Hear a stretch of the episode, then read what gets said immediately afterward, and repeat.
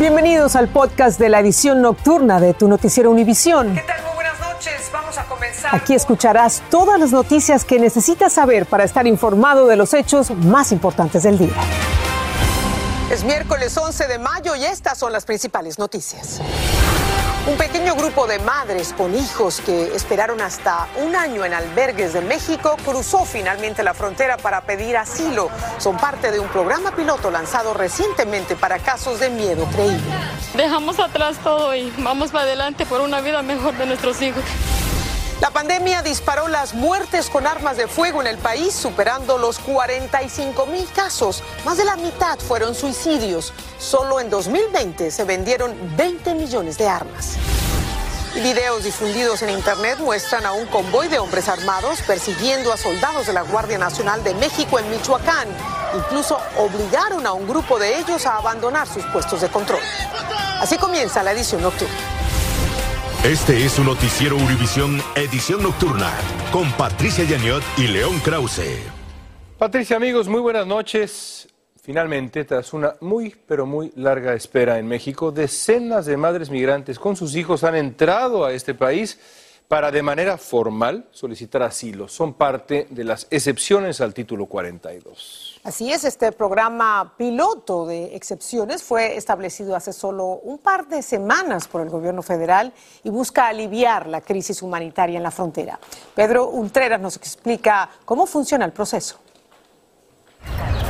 Caminan nerviosas pero felices. Están a punto de cruzar a Estados Unidos por una garita migratoria a pedir asilo. Cuando le dijeron que podía entrar, que eras parte de la lista, ¿cómo te sentiste? Ay, alegrísima, solo le di gloria a Dios. Son migrantes que estaban en albergues de Ciudad Juárez. Algunos llevaban cerca de un año esperando y ahora caminan por un puente internacional rumbo a El Paso, donde los espera inmigración. Una pesadilla estar esperando, pero gracias a Dios se llegó el momento. Este grupo de migrantes es parte de un programa piloto conocido como Excepciones al Título 42 y fue implementado hace un par de semanas por el gobierno de Estados Unidos. No es una decisión que nosotros tomamos directamente, ya corresponde a la autoridad a, americana a través de CBP. La patrulla fronteriza pide todos los días una cantidad de migrantes al Consejo Estatal de Población que dirige Enrique Valenzuela en Ciudad Juárez y ellos lo solicitan a los albergues es muy importante este, que se sepa que esto no significa que se les va a otorgar asilo.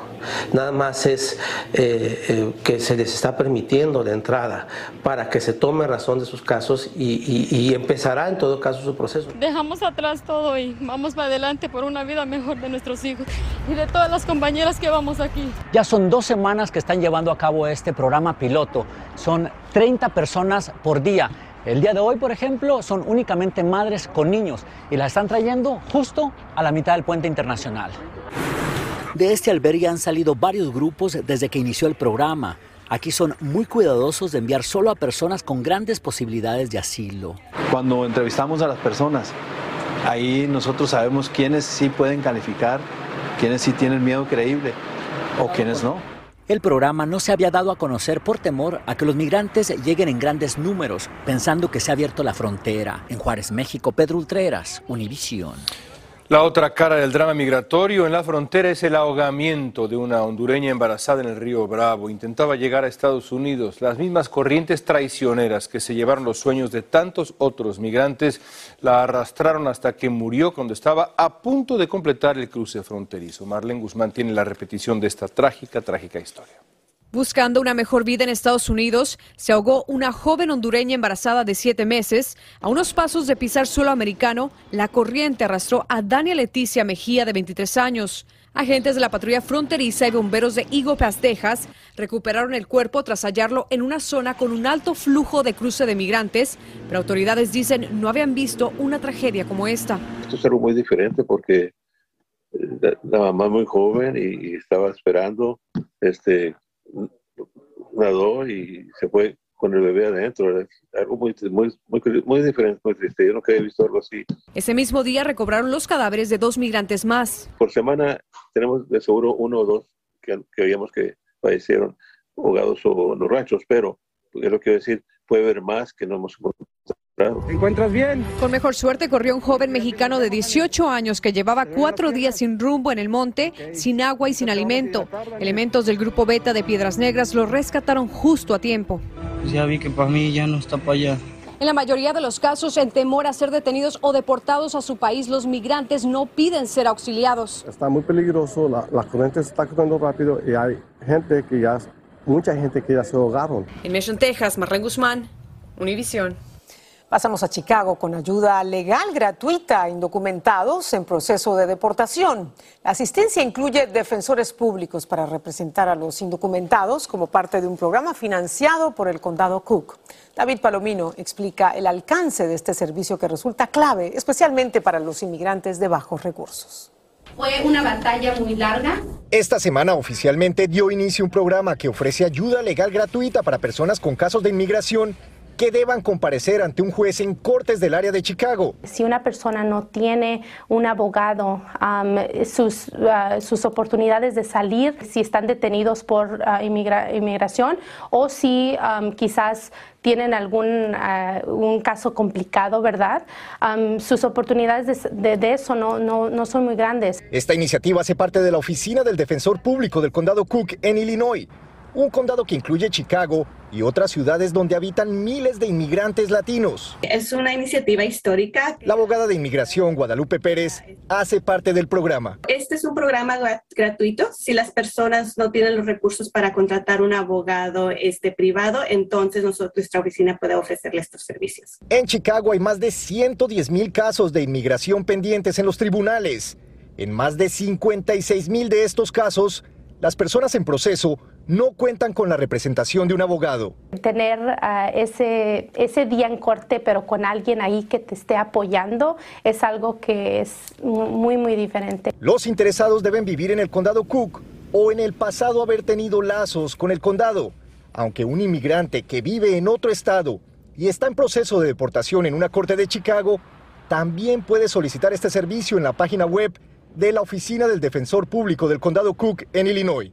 En Chicago, David Palomino, Univisión. El Servicio de Control de Migración y Aduanas anunció este miércoles que comenzó el regreso gradual de visitas a los inmigrantes detenidos tras la suspensión por la pandemia. Eso sí, las visitas están sujetas a las condiciones establecidas por las autoridades locales y las pautas que indican los CDC. ICE tiene bajo su custodia a 22.327 extranjeros. El Senado de Estados Unidos votó en contra de consagrar como ley el derecho de las mujeres a decidir si quieren o no someterse a un aborto. El senador demócrata Joe Manchin se sumó a los republicanos que votaron en bloque contra la medida en un resultado de 51 votos a 49. El presidente Joe Biden había exhortado al Congreso a aprobar una ley para proteger el derecho al aborto. Las muertes por armas de fuego alcanzaron la cifra más alta jamás registrada en Estados Unidos en el año 2020, el primer año de la pandemia. Los homicidios se dispararon en un 35% según un reciente reporte de los Centros para el Control y Prevención de Enfermedades. Desde Washington, Pablo Gato tiene más de este récord histórico que nos preocupa a todos. Más de 45 mil personas murieron en incidentes con armas de fuego en Estados Unidos durante la pandemia, según el CDC. El número de homicidios con armas de fuego subió un 35% del año 2019 al 2020.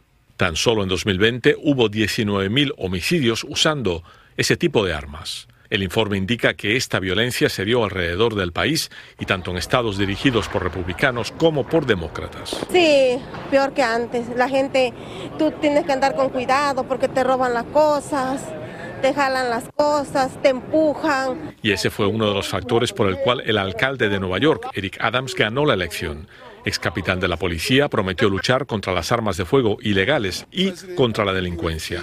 Este es un aumento histórico. Es el nivel más alto en 25 años, declaró el CDC. Más de la mitad de las muertes con armas de fuego durante la pandemia fueron por suicidio. Los más afectados por las muertes fueron los hombres jóvenes negros no hispanos. El país también vio un aumento récord en la venta de armas de fuego. En el 2020 se vendieron más de 20 millones de armas de fuego, un 12% más que el año anterior. El estudio señala que las causas por el aumento de la violencia son muchas. Delincuencia común, interrupción de servicios sociales durante la pandemia como asistencia a la salud mental, aislamiento social, violencia doméstica o pobreza. He estado en la ciudad viniendo todos los días en tiempo donde la pandemia estuvo bien alta y podía ver las condiciones de la gente en las calles. Uno ve el nivel de desamparados creció. Ese es el mayor aumento en homicidios con armas de fuego en un año en la historia. En Washington, Pablo Gato, Univisión.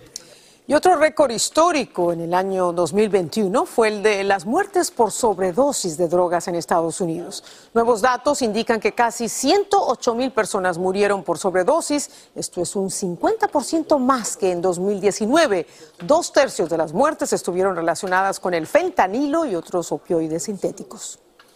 Un juez bloqueó hoy de forma preliminar el mapa electoral de Florida aprobado por el gobernador del estado Ron DeSantis al considerar que es inconstitucional, dado que perjudica supuestamente a los votantes afroamericanos. Es probable que los republicanos apelen el fallo en los próximos días. Y la presidenta de Honduras, Xiomara Castro, respaldó el pedido de su colega mexicano Andrés Manuel López Obrador de no excluir a Cuba, ni a Venezuela, ni a Nicaragua de la próxima cumbre de las Américas que organiza Estados Unidos. Castro agregó que si no están todas las naciones del continente, no sería realmente una cumbre de las Américas.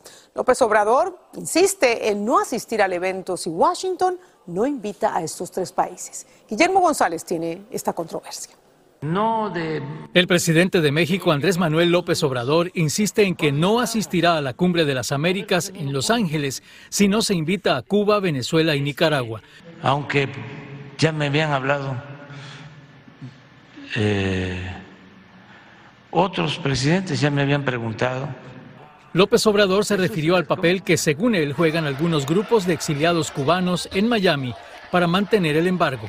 Hay países. Sus declaraciones generaron fuerte réplica entre organizaciones del exilio cubano y del senador republicano Rick Scott. La forma en que ha calificado el exilio cubano, la mentira que ha dicho de que los cubanos en la isla no pueden recibir remesas, todo eso es falso. I'm disappointed that the Mexican president doesn't believe in human rights because that's exactly what he's saying. La declaración la hizo tras un comentario de nuestro colega Jorge Ramos, en el que critica su decisión de condicionar su asistencia a la cumbre a la invitación a sus tres aliados. El presidente López Obrador tiene todo el derecho de no ir a la cumbre de las Américas si no quiere. Lo que está pidiendo es que inviten a la fiesta a matones, torturadores, censores y represores. Hace varios meses, los senadores republicanos Marco Rubio y Rick Scott le enviaron una carta al presidente López Obrador criticando la invitación que México les hizo a los gobernantes de Cuba y Venezuela. Es todo de mi parte, ahora regreso con ustedes. Gracias, Guillermo. Y seguimos en México. Un grupo de civiles armados humilló a militares uniformados que fueron obligados a abandonar un puesto de control, esto en el municipio de Mújica, en Michoacán. Así lo muestra un video que circula en redes sociales, pero no se trata de un caso aislado. En otros estados, marinos, soldados, militares también han sido retenidos y hasta desarmados. Así nos lo cuenta Paulina Gómez. Las imágenes se ven civiles armados en camionetas persiguiendo a un grupo de soldados del ejército mexicano que tuvieron que abandonar su puesto de control en Michoacán. La veracidad del video fue confirmada por la policía cibernética que aseguró fue grabado el martes. Expertos en seguridad explican por qué los soldados no se defendieron. Las leyes internacionales y las leyes eh, mexicanas no les permiten hacer uso de las armas que tienen propiamente para la guerra. Hace unos días, policías comunitarios retuvieron y amenazaron a marinos en Guerrero. Fueron liberados con ayuda de autoridades municipales. Un nuevo modus operandi en donde se ve la fragilidad del Estado, los abrazos no están surtiendo efecto. Recientemente, en Jalisco, dos integrantes de la Secretaría de la Defensa Nacional que no se dedicaban a operaciones de inteligencia fueron privadas de su libertad cuando vacacionaban en Puerto Vallarta. Horas después, fueron localizadas con vida son personas que seguramente las tiene identificadas la inteligencia del crimen organizado y obviamente que ante esta eh, cuestión tan sencilla para ellos, van, las privan de la libertad. Episodios como estos se han repetido en los últimos años también en Oaxaca e Hidalgo, donde las Fuerzas Armadas han actuado conforme a derechos humanos de los civiles. En la Ciudad de México, Paulina Gómez Bulshiner, Univisión. Y la lucha del fiscal paraguayo Marcelo Pesi contra las redes del narcotráfico y del terrorismo le habrían costado la vida. Esa es la teoría de las autoridades colombianas que investigan el asesinato a tiros de Pesí en una playa de Cartagena cuando disfrutaba de su luna de miel con su esposa. Ya hay un retrato hablado de uno de los sospechosos del atentado y una fuerte recompensa por información que lleve a capturarlos. Yesid Vaquero nos cuenta esta historia.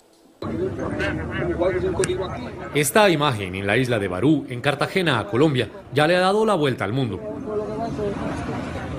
La mujer inclinada acaricia la cabeza del cuerpo inerte de un hombre tirado en la playa. En otra toma se ve algo de sangre y en los audios, cuando ya la gente se acerca, se evidencia lo peor, un asesinato. La víctima fue el fiscal paraguayo Marcelo Pecci. Llevaban seis días en la ciudad Estaban pasando su luna de miel tras su reciente matrimonio y ese mismo día, con esta fotografía, anunciaron que serían papás. El hecho consternó al mundo. El presidente de Colombia, Iván Duque, lo lamentó en su cuenta de Twitter y en Asunción habló el presidente paraguayo Mario Abdo Benítez. He conversado con el presidente Iván Duque por teléfono. Eh, se comprometió conmigo para darnos todo nuestro apoyo para resolver el caso, para buscar a los responsables. Las autoridades colombianas, que a esta hora ya trabajan en conjunto con pares de Paraguay y de Estados Unidos, publicaron un retrato hablado de un sospechoso y hoy se conoció este video en donde al parecer se le ve alquilando el jet ski con el que lograron entrar a la playa privada. En 24 horas, las investigaciones han avanzado. Más de 100 elementos materiales probatorios y eso tendrá unos resultados contundentes contra quienes ordenaron este crimen y quienes lo ejecutaron. El asesinado fiscal especializado en crimen organizado, narcotráfico y lavado de activos estaba custodiado en su país, pero en Colombia nadie se enteró de su presencia ni hubo peticiones de escoltas o de esquema de seguridad. Marcelo Daniel Pecci Albertini tenía 45 años y en su país estuvo al frente de casos como el de Ronaldinho. Destapó el lavado de activos del famoso clan Insfram y hace poco estaba a la cabeza de la operación Ultranza, considerada la más importante de narcopolítica en Paraguay. En Bogotá, Colombia, Yesid Vaquero, Univisión. La automotriz Tesla llamó a revisión casi 130 mil vehículos para arreglar un problema con las pantallas táctiles que podrían recalentarse antes o durante la carga eléctrica rápida. Esa avería podría dejar de mostrar información importante para el funcionamiento del auto. Los vehículos afectados son el modelo S y X de 2021 y 2022 y el modelo 3 de 2022. Atención. Tras la pausa, les decimos cuáles son las mejores aerolíneas del país. La selección hicieron los viajeros. Y el Papa Francisco se entrevista con las esposas de algunos de los soldados ucranianos que resisten el acoso ruso en Mariupol. Volvemos. Estás escuchando el podcast de tu noticiero Univisión. Gracias por escuchar. De acuerdo con una nueva encuesta de JD Power realizada a más de 7 mil viajeros, Southwest Airlines es la mejor aerolínea del país en vuelos económicos, completando la lista las siguientes líneas aéreas. JetBlue Airways se quedó en el segundo sitio. Tercer lugar para la compañía Delta Airlines y Allegiant Air se afianzó en el cuarto puesto de este ranking. Los clientes de las compañías aéreas tomaron en cuenta su satisfacción con el avión, el equipaje, el embarque, la facturación, la tripulación y también los servicios a bordo. Bueno saberlo. Usted es nuestra última esperanza, por favor, no nos deje morir. Ese fue el dramático pedido que hizo al Papa Francisco una de las esposas de soldados ucranianos que defienden la planta siderúrgica de Mariupol. El pontífice recibió a las mujeres, a las esposas en su audiencia semanal y escuchó pedidos para interceder por la evacuación de sus esposos antes de que las tropas rusas los capturen o los maten. Otra de las eh, esposas de estas mujeres le dijo que los soldados están dispuestos a deponer las armas si los llevan a un tercer país. Mientras tanto, en Ucrania los residentes comenzaron a volver a las aldeas y las casas recapturadas por las fuerzas ucranianas cerca de Kharkov. Han encontrado esto, ruinas causadas por los bombardeos rusos. Y aún en las calles hay lanzacohetes portátiles rusos entre los agujeros en el asfalto y los destrozos que dejaron los invasores crueles tras los combates con las fuerzas de Ucrania. Y los empleados del Hotel Cosmopolitan de Las Vegas se quedan con la boca abierta con un anuncio del jefe. Les contamos al regreso. Estás escuchando el podcast de tu noticiero Univisión. Gracias por escucharnos. Atención. ¿Se imaginan que de pronto su jefe anuncie que todos los empleados van a recibir un bono, un estímulo? Pero en serio, esto pasó en el Hotel Cosmopolitan de Las Vegas, donde 5 mil empleados se llevaron una gran sorpresa. La gerencia anunció que todos recibirían bonos de ay, 5 mil dólares. Están tomando notas aquí nuestros jefes. claro. Univisión Televisa. Televisa Univisión. El presidente y director general Bill Macbeth subió al escenario y sorprendió a sus empleados con esta noticia. Así la celebraron. La propietaria del complejo repartirá un total de 27 millones de dólares. Buenas noches. Así termina el episodio de hoy de Tu Noticiero Univisión. Gracias por escucharnos.